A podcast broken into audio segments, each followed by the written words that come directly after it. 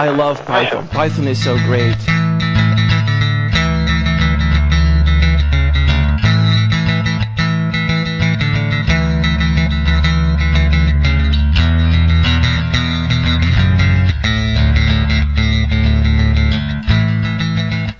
Estás escuchando Python en español.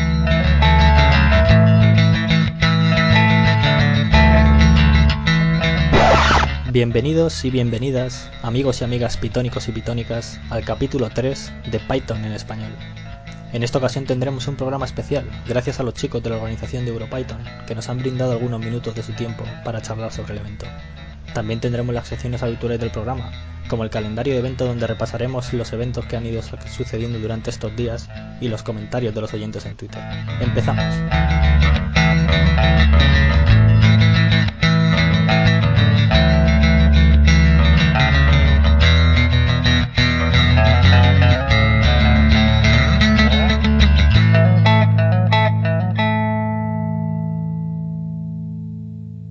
Bueno, vamos a comentar como siempre en el, en el podcast eh, los eventos eh, que ha habido últimamente con respecto a Python. Por ejemplo, tuvimos ya el 19 de marzo en, en Barcelona un taller de Python para periodistas.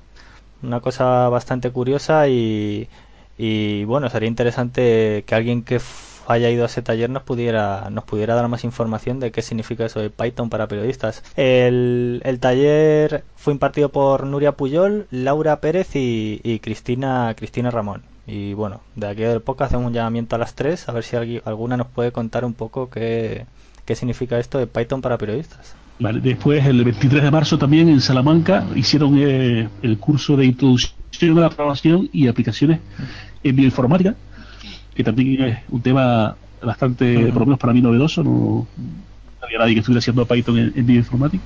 También tenemos el, tuvimos el 25 de marzo en, en Málaga un curso de Python durante la Hacker Weeks de Málaga, que realmente no, no sé muy bien qué es la Hacker Week, pero, pero tiene, tiene, tiene buena pinta. Después, hoy, eh, que estamos grabando esto a 26 de marzo, pues hoy también hay un encuentro en, en Python Barcelona dos charlas bastante interesantes, Stark más y Python, por Guillermo Blasco, y concurrencia en Python por Aitor Guevara. Sí. Lo mismo, chicos, Sí, la verdad es que las, cómo- las cómo fue la charlas que dan en, en Python Barcelona suelen ser siempre bastante interesantes. Sí, sí, la verdad que la actividad Sí. en Python Barcelona es eh, eh, envidiable. Y en Barcelona también vamos a tener el día 28 eh, Python Coding Dojo, que, que, bueno, básicamente se centrarán en, en la librería PyZMQ, o que eso será ZeroMQ, la, el, sistema, el sistema de colas. Y esto está impartido por Nuria Puyol, que estaba también en el taller de Python para periodistas, y Ignasi Foss. Y la verdad es que esta, este dojo tiene bastante, bastante buena pinta. Es el día 28, que si no me falla la memoria es el sábado. Que seguramente cuando se haya publicado el podcast eh, ya, ya, se habrá, ya se habrá hecho el evento. Y bueno, también animamos a que alguien, a que alguien nos cuente qué tal, qué tal esto. Y para acabar, bueno, casi acabar, el- la reunión de 31 de marzo de la, de la Asamblea de, de Python España Mm. en Madrid. Eh, recordar que que no pueda asistir, eh, existe la posibilidad también de Ujú. delegar el voto. Y bueno, es el de Caleidos. Sí, creo que en la página web, ¿no? De, en la página web de la de la asociación viene el, la, los, los pasos, el procedimiento que se tiene que hacer para, para delegar el, el voto. Entonces todos los que quieran delegar el voto, que se vayan a la página web oficial y ahí en, en, en el en toda la documentación tienen tienen ahí la información. Y para los que no podemos ir, eh, recordarles Sí. que después las actas serán públicas, como siempre, haciendo Sí, sí, también en la web oficial que- saldrán, publicarán todas las, todas las, toda el acta de todo lo que se habla allí. Vale, y luego ya también tendremos eh, en, del se- eh, 6 de mayo al 26 de junio en Barcelona un curso de extensión universitaria Python para científicos. Sí, es un curso de pago también, hay que comentarlo, que son 180 euros. Vale, sí, son, es un curso de pago. Vale, sí, está en calendario.es.python.org.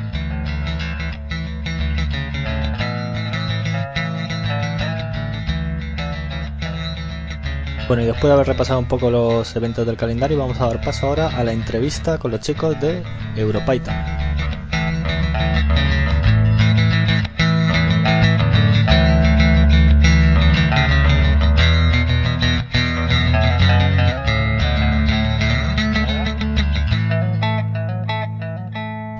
Muy buenas a todos. Hoy tenemos invitados muy especiales. Tenemos a los chicos organizadores de la EuroPython. Hemos estado hablando en, en capítulos anteriores del podcast eh, bastante de, este evento que, que, por primera vez se va, se, va a eh, se va a desarrollar aquí en España. Y hemos tenido el placer de poder contar hoy con, con varios de los, de los colaboradores. Voy a, voy a presentarlos para que los conozcan todos los oyentes. Estamos con Oyer Chaniz. Hola. Hola. También tenemos a Francisco Fernández. Hola, ¿qué tal? También está con nosotros Alexandre Manaes, creo que se dice, no sé. Sabio. Hola.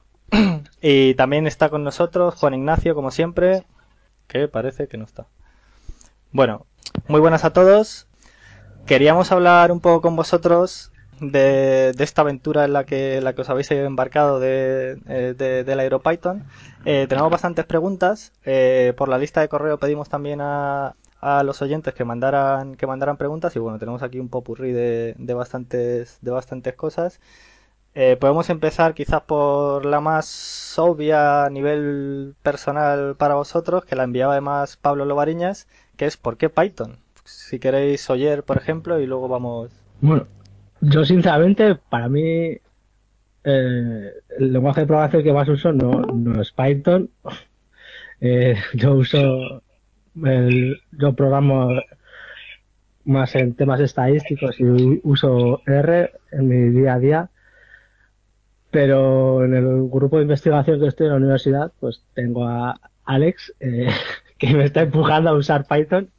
Y el año pasado, pues, nos embarcó en esta aventura de Python, llevándonos al EuroPython de, de Berlín y empezamos a usar. Yo empecé usando Python ahí, o sea que Python para mí no es algo que llevo desde años usando, lo que sea, es algo nuevo para mí también. no sé. Igual, ¿por qué Python? Te podrá explicar mejor, Alex. Bueno, ya lo habéis oído, ¿no? sí, yo, yo he empezado Python un poco por por uh, salirme un poco de MATLAB. Me, cansé bastante de MATLAB y, y me, decidí probar R, decidí probar eh, Scilab y, bueno, al final acabé con Python.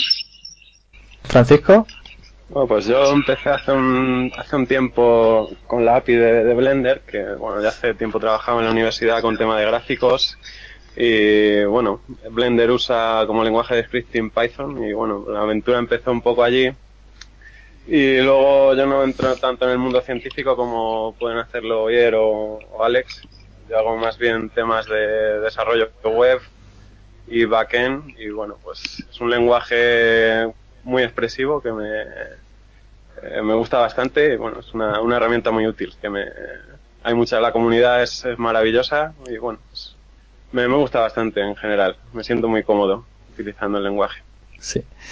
Bueno, pues después de esta, de esta mini introducción que nos habéis hecho a cómo, cómo os metisteis en, el mundo de Python, la segunda pregunta obligada es cómo voy a meteros en, en todo este embolado de organizar un evento un evento tan importante como, como EuroPython. Fue una noche de borrachera. sí, bueno. Es Manuel. Sí. Bueno, más bien, más bien todo empezó eh, en una cola en Berlín de tres horas para el mejor kebab de la ciudad. Uh, estábamos Oyer, Borja y yo y otros. Sí, tres desarrolladores de una empresa de Suiza y, y, algún otro español que se había perdido también por ahí. Y decidimos organizar un congreso. Entonces salió el, salió el PIS, que hicimos el año pasado, y en el PIS, en la sidrería, pues salió una invitación para, para organizar el EuroPython a través de un, de un SMS. y así. Y de la, pues, de, la calentada, pues ya sale el EuroPython. Creo que, que se nos ha, se nos acaba de, de, añadir- de, de meter Manuel Manuel Graña, que no lo hemos saludado antes. Hello. Eso es. Y bueno, ¿y qué tal? ¿Cómo, cómo, cómo lleváis? ¿Cómo, cómo se organiza un- un- una cosa de estas tan grande? ¿Cómo, ¿Cuál es vuestro, vuestra experiencia? Es un follón de puta es madre. un follón chaval. importante, ¿no? Sí, sí, sí. Es, es mucho, es mucho trabajo lo que están teniendo estos chavales, sí. Yo lo veo desde fuera y lo que tienen es mucho trabajo. Sí, sí, sí. Y mucha, claro, mucho tema. Sí, muy complicado. No, sobre todo hay un, hay un tema importante que es que, que tienes que supeditar a EPS, que es la sociedad madre, ¿no? la matriz. Entonces, en ese sentido, eso es, eh, eh, pueden ir las cosas muy, muy trilladas o no. Entonces las cosas, yo, si me equivoco, me corrigen Oyer y, y Alex, pero bueno, van yendo, van yendo de aquella manera. Van bien. Van bien, sí. Sí, es- el tema es... eh, ¿mm? Sí. Sí, muchos emails, mucha gente a la que atender, preocupar con dineros y Sí, bueno, además este año es, han organizado en grupos, entonces hay una organización de varios workgroups, cada grupo se dedica a hacer unas cosas, hay que organizarlos. son voluntarios, Sí. no sabes cu- cuánto están dispuestos a, Mm. a comprometerse, es complicado. ¿Y cuántas, cuántas personas están, están involucradas en, en el proyecto? Pues en la lista de workgroups uh, habrá como Pues entre Ah, 15 y sí. 20 personas, así. de 20 y 30 personas. Trabajando de verdad, yo diría que ahora mismo uh, unas 7. Mm. Pero bueno, pero habrá más trabajo más adelante también. Es que es- Sí, supongo que según vaya, se vaya acercando el, el momento, pues iréis, iréis teniendo más, más trabajo, claro. sí, el, el tipo de trabajo es Sí, diferente claro. también. Bien, y también no- nos preguntaban si estabais recibiendo algún tipo de, de ayudas, tanto pues o de la Python Foundation o, o ayudas estatales. No sé si nos podéis comentar algo al respecto.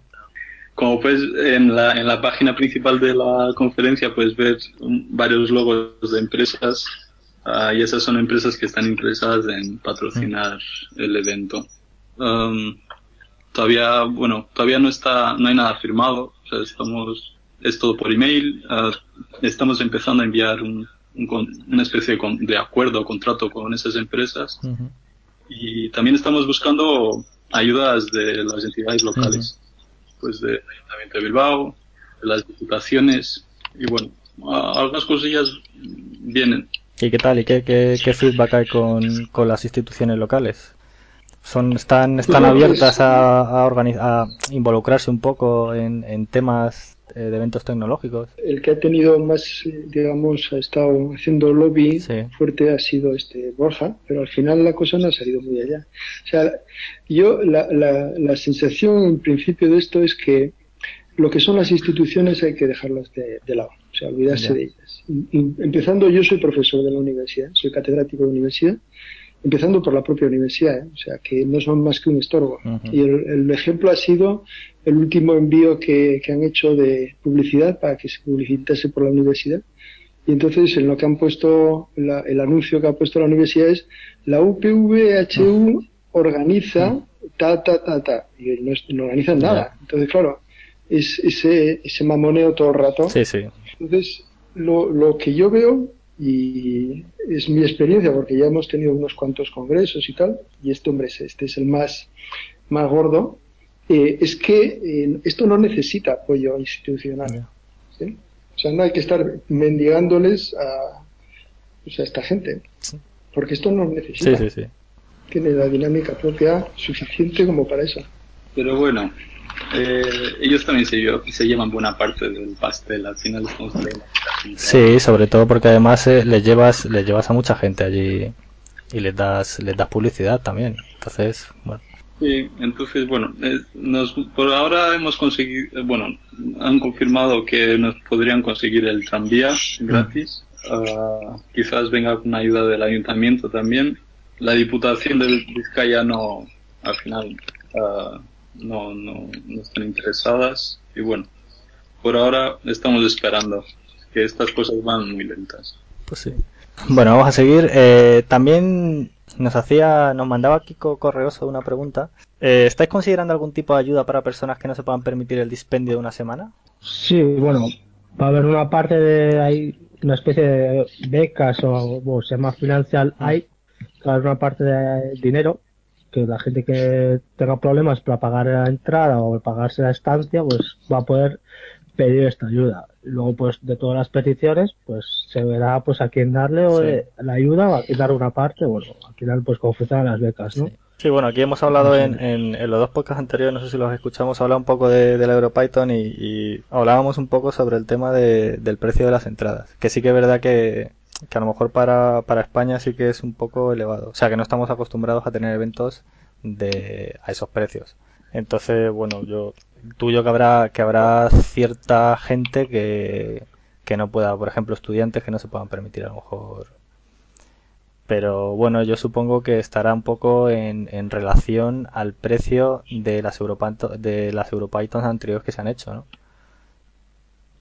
Hombre, las- realmente si, bueno, si comparas el precio de cualquier conferencia a nivel europeo, no Ya. sé, hay algunas que se van 1.500 euros, 2.000 euros una entrada que quizá pueda ser excesivo, ¿no? Pero cuando entras, yo no estoy totalmente dentro de la organi- yo soy voluntario simplemente, pero a poco que eches cuentas de lo que vale el local, catering, etcétera, no Sí, sí. es un precio que, que se justifica al final. Sí, sí, ya, si no se entra en, en eso, sí, claro. Está claro que se justifica el precio. El, el, el problema es que, aparte de que no existe, en España tampoco existe, no está muy arraigado el, el tema de, de, la, de grandes conferencias tecnológicas, eh, también el salario medio español pues sí que no se no está muy en relación con por ejemplo los países de, Centro Europa o- o Europa del Norte y tal. Entonces bueno no sé. A ver que es- también es una opinión personal mía o sea no que yo lo, yo lo, yo lo pagaría o sea porque sí que te aporta un valor y sí que sí que realmente eh, lo, lo vale pasa que yo no sé que vamos no no sé qué previsión tenéis vosotros de, de venta de entradas. Sí que es verdad que las Early Birds se vendieron, vendisteis ciento y pico, ¿no? En pocas horas y tal. O sea que parece que, las, que sí está teniendo buena aceptación. Eh, sí, las ventas iniciales pues son de la gente que sabe que va a venir fijo, son los de toda la vida del, del Python y ah, bueno, sobre las, bueno, se han vendido y ahora están más, o sea, las ventas están más tranquilas, me imagino que hasta que salga el programa.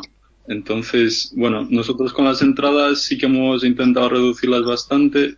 Eh, hemos quitado el evento social para que la gente que quisiera venir y, aunque no, pues pudiera venir aunque no pudiera pagar el evento social.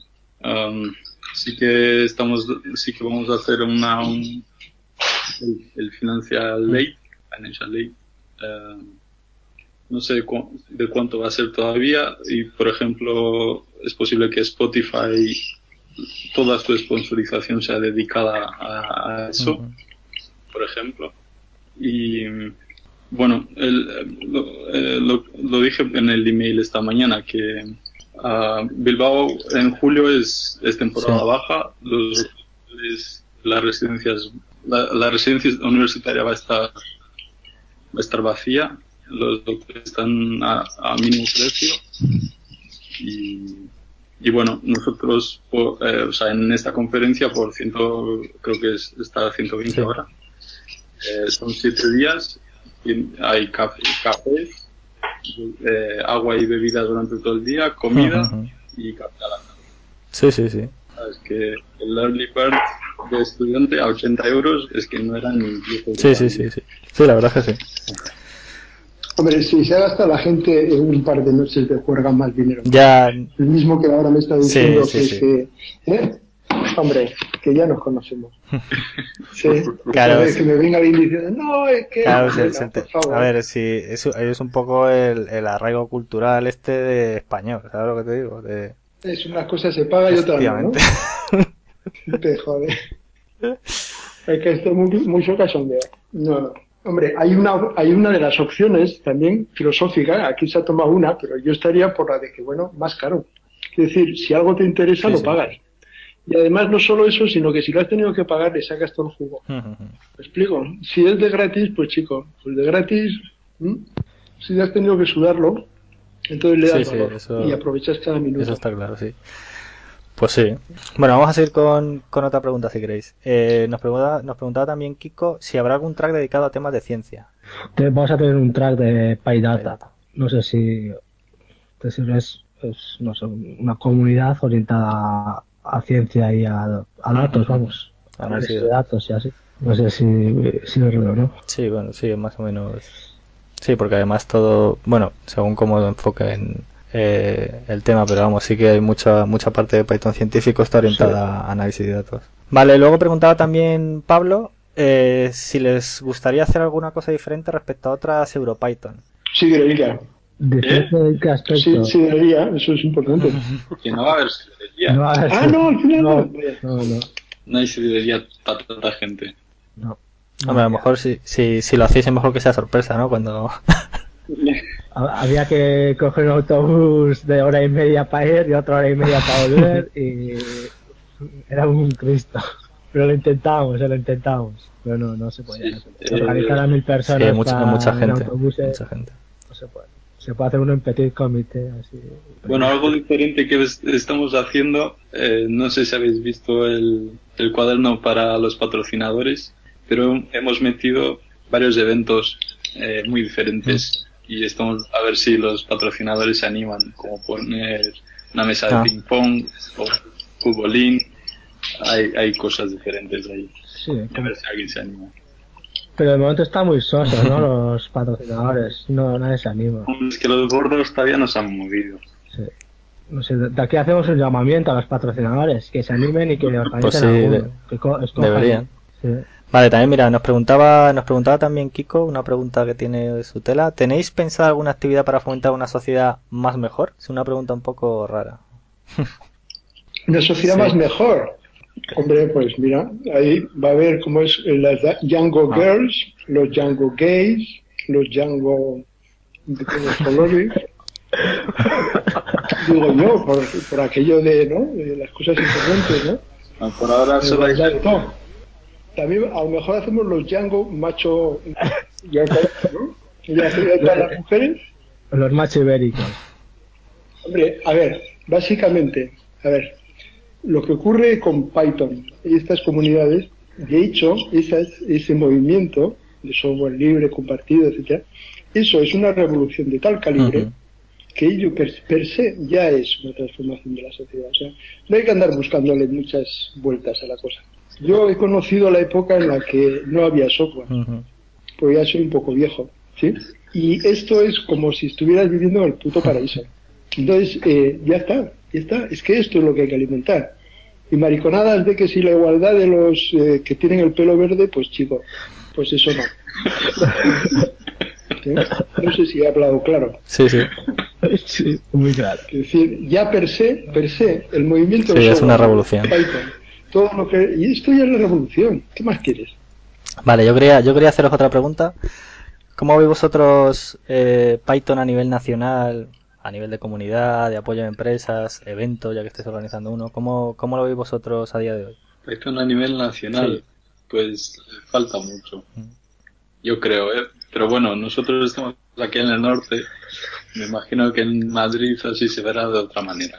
Mi perspectiva es que la comunidad es, es pequeña relativamente, porque al final, bueno, yo tampoco activo, no participo muy activamente, pero mi sensación es que los que estamos somos los mismos siempre, no, no crece mucho, pero bueno, la comunidad tecnológica en España es la que es, somos lo que somos y poco a poco supongo que irá creciendo o no, es un poco también dependiente de modas, porque al final en la tecnología también tenemos modas, ¿no? Y ahora se lleva, supongo que en JavaScript pues, la comunidad será mucho mayor, ¿no? Porque es lo que es lo guay ahora. Sí, sí. Pero bueno, Bueno, las estadísticas de, perdona que te interrumpa, ¿eh? las estadísticas de, de utilización de lenguajes de programación que hace el IECubo, Python ya está el segundo, ¿eh? sí, sí, a nivel global sí que sí que es un lenguaje que se que se está usando mucho, pero mi mi perspectiva a nivel nacional es que no se usa demasiado. El número de empresas, no sé si estoy equivocado, pero mi sensación, el número de empresas que hay que usan Python no son demasiadas. En las universidades, bueno, creo que poco a poco va entrando, pero no sé yo si, si está muy mucho más, más lab y ese tipo de, de paquetes que, que, otras soluciones, pero mi sensación es, es que no, no es muy activa, no es muy activo el movimiento. Pero bueno. Más bien yo diría es que lo que ocurre también es una, digamos una forma de pensar, ¿no? O sea que eh, en realidad yo creo que en el panorama español todo lo que es el movimiento de software libre y tal es muy uh -huh. pobre, porque la gente es básicamente muy cutre y hace falta un nivel de generosidad y demás que no hay. Entonces es que eso es biológico, ¿sí? No hay que darle muchas vueltas. Sí, sí. Las propias empresas, yo que sé, por ejemplo nosotros en Euskadi tenemos una red de centros tecnológicos de la polla. Algunos pues que se han zampado, pero mi, muchos millones en tal. Y seguramente hay gente pues ahí que a la hora de la verdad está haciendo Python, pero no tienen la sensación, no tienen, digamos, la sensación de que haya que compartir o apoyar Ya. o no, no. Es, eh, es otro rollo. ¿sí? Pues gente de la gente del norte de Holanda es otra mentalidad. Los alemanes incluso son más cabecibudos, pero bueno. Eh, y los, y los es que los americanos son la polla, tío, porque ellos son capitalistas no sé qué, pero son los grandes productores de software libre. Es que aquí, sí, entonces, ¿qué pasa en España? España, chaval, está perdida. Claro, hay que mirar afuera. Sí, sí, sí. Vale, bueno, pues no tenía, no tengo muchos más temas. No sé si queréis comentar, comentar algún tema sobre el que no, sobre el que no hayamos hablado. Yo puedo hablar de Ya. muchas cosas de la psicología. Sí, sí. Podemos hablar de Polonia, que se está muy bien en Polonia, tío. Is there Vente, como anybody la out aquella, vente para Alemania, Paco. Pues eso, vente para Polonia, Paco.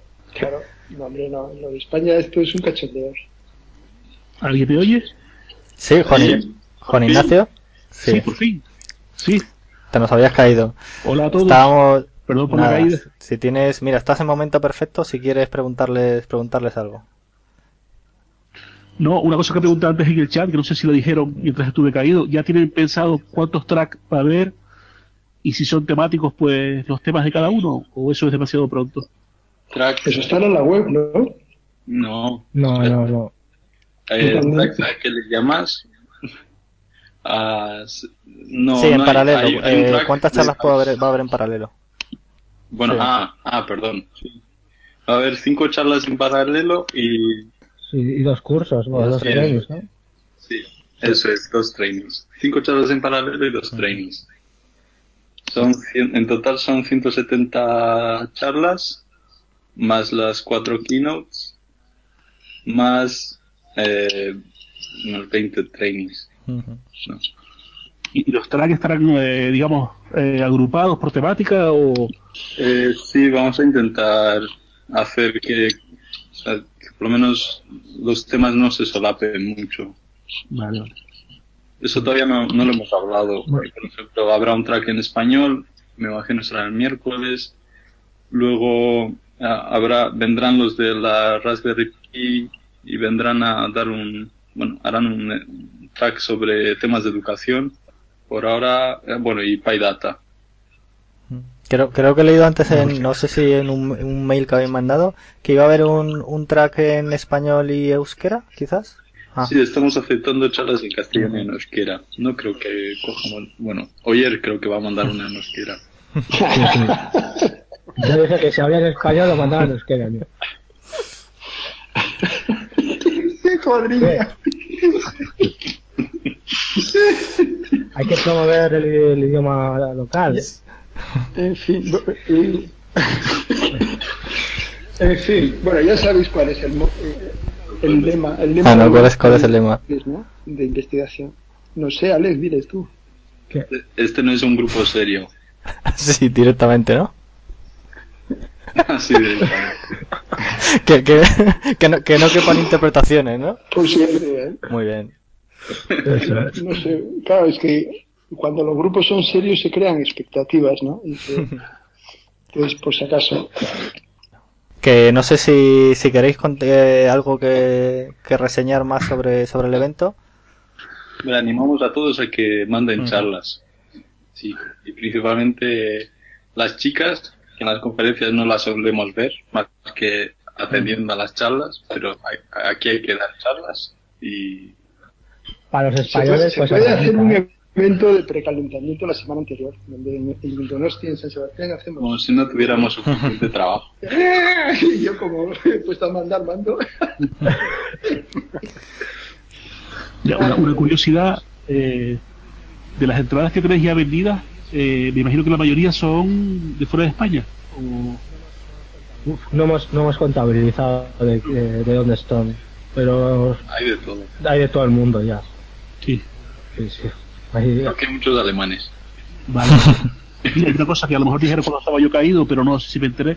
Eh, yo tengo muy pocas, muy, muy pocas posibilidades de convencer a mi, a mi jefe para que me pagaran el pasaje, pero Sí, han hablado antes. si hubiera Ignacio, algún, no, no, no, no voy por ahí, sino si hubiera algún algún tipo de eh, documento, eh, no solo el programa, sino algún tema de marketing, de vender esto va a ser la hostia para, para su empleado porque va, va a salir de aquí programando. Ah, ya, el tipo, que- sí, el, típico panfleto este, ¿no? De... La, No, Sí, más, sí. más, más que eso puede ser un, un momento. A ver, es que también es una es un evento empresarial, ¿eh? Industrial. Quiere decir que no es que vayas a aprender solo, sino que también tú puedes establecer contactos. O sea, es un meeting point para mucha gente. Sí, sí, Ahí va a sí. estar Google, y va a estar eh, Facebook, y va a estar de aquella manera, pues el otro y el otro, ¿no? Ajá. Entonces, claro, eh, es, es una oportunidad también comercial, ¿eh? Sí, sí, no, yo, yo lo tengo súper claro, el que no lo tiene tan claro es mi jefe, ¿no? Perdón. Eh, hay, en el, si miráis un poco el, el- la hoja de patrocinado, para patrocinadores, ahí se vende un poco el. Ah, el- vale, vale. Igual te sirve. Si no, manda un mail, si no manda un, un mail y ya te llamamos. Vale. Una cosa interesante que se hace en, en EuroPython es los, los últimos días, los sprint, que se, bueno, son varios, dos días o tres de, de trabajo de ciertos proyectos de open source y bueno, pues siempre poder trabajar con los core developers de algún proyecto, no sé, pues te puede ayudar mucho, pero bueno, eso ya como se lo puedas vender a tu jefe es más, depende de su mentalidad, ¿no? Pero puede ser muy positivo. Si tienes algún problema, pues podrías hablarlo con un core developer de Django, por ejemplo, de Sí, sí, PyPy, es- no puedes sé. tener acceso a, a gente que, en otras circunstancias es casi imposible poder estar allí con ellos. No, estoy viendo el, el brochure este que tenías en la página web que no, no lo había visto y, y está perfecto. Vamos, no es no es para el objetivo ese, pero se puede aprovechar un montón. Bien. Vamos a intentarlo. ¿Qué pasa? Y luego, luego habrá un final, un, habrá ayudas. Luego pu- puedes pedir, eh, no sé cuándo las vamos a anunciar. Todavía no tenemos el presu- o sea, el budget muy claro. Pero habrá ayudas para la gente que viva más lejos o, o que no pueda permitirse venir. Habrá una cantidad de dinero que será dedicado a, a pa- a ayudarles en el viaje o, o en la entrada. Ah, perfecto. En, la peor- en el peor de los casos habrá streaming también, si no, Ah. si no me equivoco, de, de las, de las charlas, ¿cierto? Sí. O Eh, Sí, sí, esa es la está, intención. está por definirse Eso está todavía. De- Tú eres el encargado. sí, ¿no? Te tienes que dedicar tú a ello. Ya, ya, ya. Los platos sucios. Vale, pues Juan Ignacio, ¿tienes alguna algún tema más? Pues no, eh, seguramente me he perdido yo Sí. creo, la conversación, así que tendré que verla yo en el podcast. Vale, pues, pues si ahora- queréis vamos, vamos cerrando. Eh, muchas gracias a, a los cuatro por, por brindarnos este, estos minutos para presentar un poco lo que cómo lo estáis haciendo y, y- y el, y el evento. Y nada, y que, que tenga, que tengáis mucha, mucha suerte, que es trabajo eso, y, y que salga muy bien todo. Muchas gracias, Samuel. Muchas gracias. Gracias. Y yo estoy- ellos son los que trabajan más, ¿eh? Yo estoy de objeto decorativo. Nada, nada, to- ti- todo el mundo aporta siempre. Que si, si podemos colaborar, si podemos colaborar nosotros en lo que sea, también si quieren hacer un anuncio o hacer repetir esta entrevista cuando esté más cerca ya el evento y haya ya más cosas definidas, que por supuesto las puertas abiertas. ¿no? Vale, vale, vale. Muchas gracias. Gracias. Pues muchas gracias entonces a los cuatro y, y nada, y que tengáis mucha suerte con, con el evento. Venga. Venga, Bueno, gracias, hasta Hasta luego.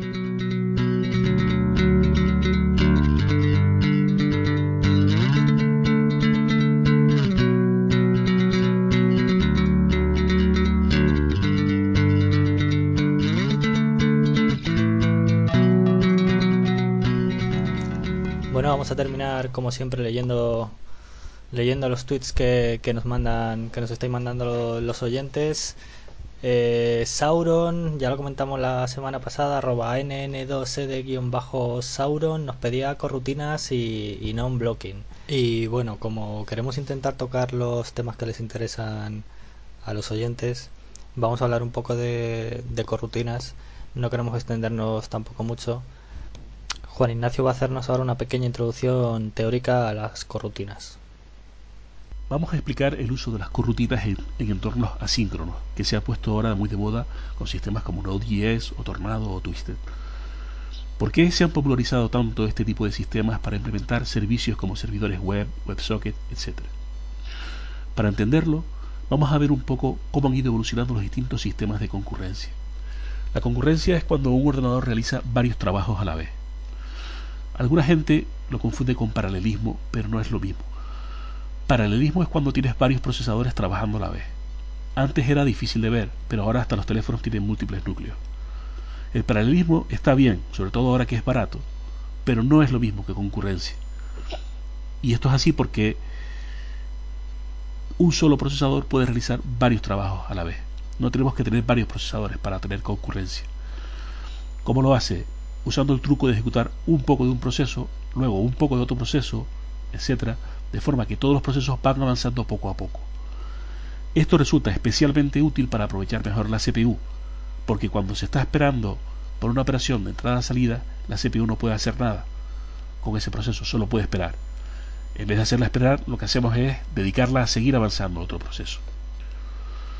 Lo más habitual cuando a un programador se le habla de concurrencia es que piense en el modelo de multithreads o hilos. Este sistema se basa en tener no uno, sino varios hilos de ejecución. Es decir, que sobre el mismo proceso se están ejecutando dos, tres, n hilos a la vez.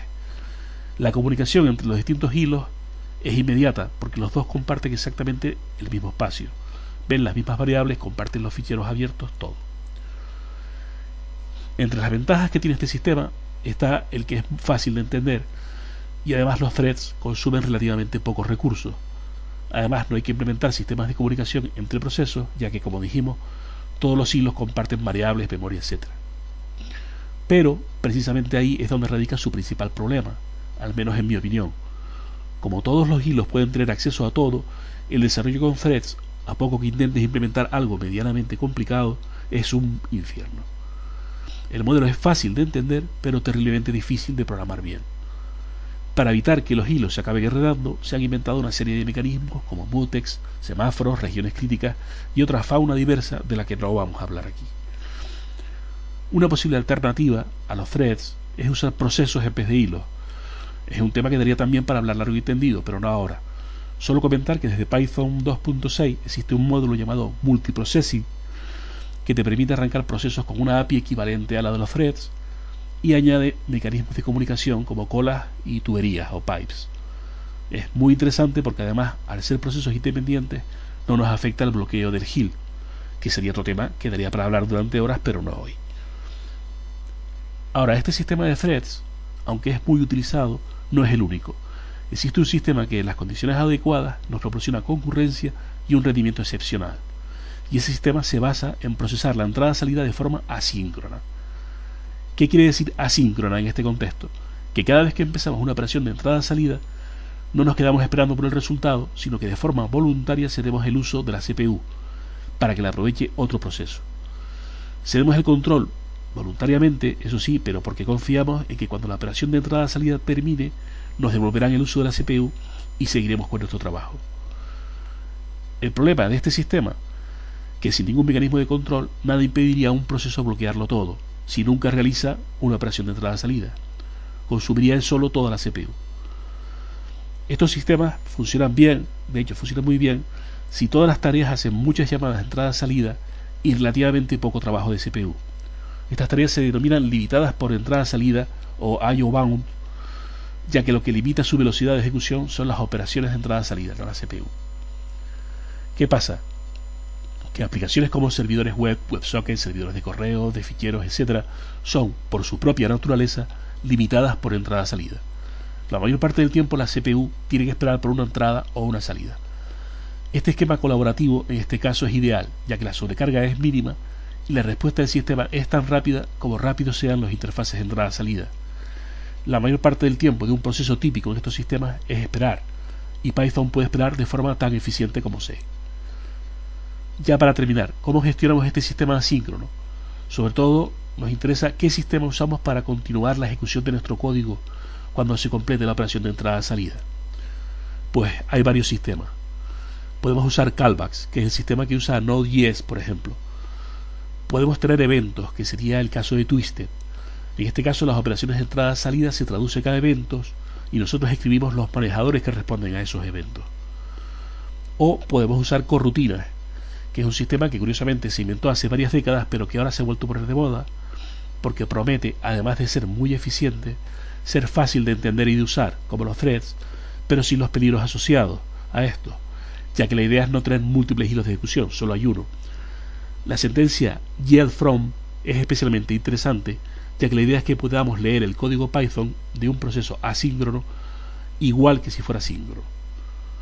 En resumen, las corrutinas son una de las formas que tenemos de conseguir concurrencia en un sistema que usa operaciones de entrada-salida asíncronas o no bloqueantes.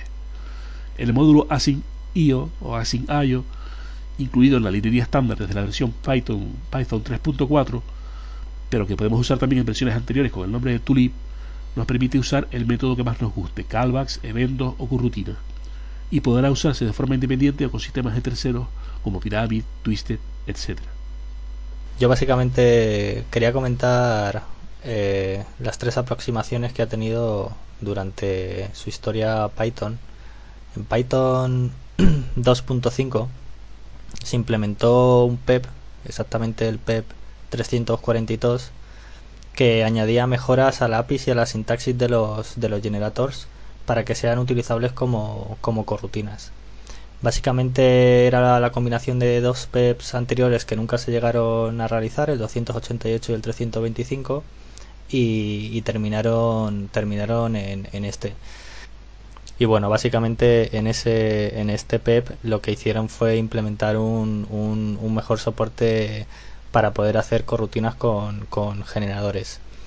Tiempo después, en, en Python 3.3, implementaron otro PEP, el 380, que básicamente proponía una sintaxis para, un, de, para que un generador delegase parte de sus operaciones en, en otro generador. Esto es el, el, famoso yield from. Básicamente lo que hace es eh, delegar, delegar el trabajo de un generador en, en otro. Y, y, bueno, esto, esto hacía que fuera, que fuera bastante más, más versátil.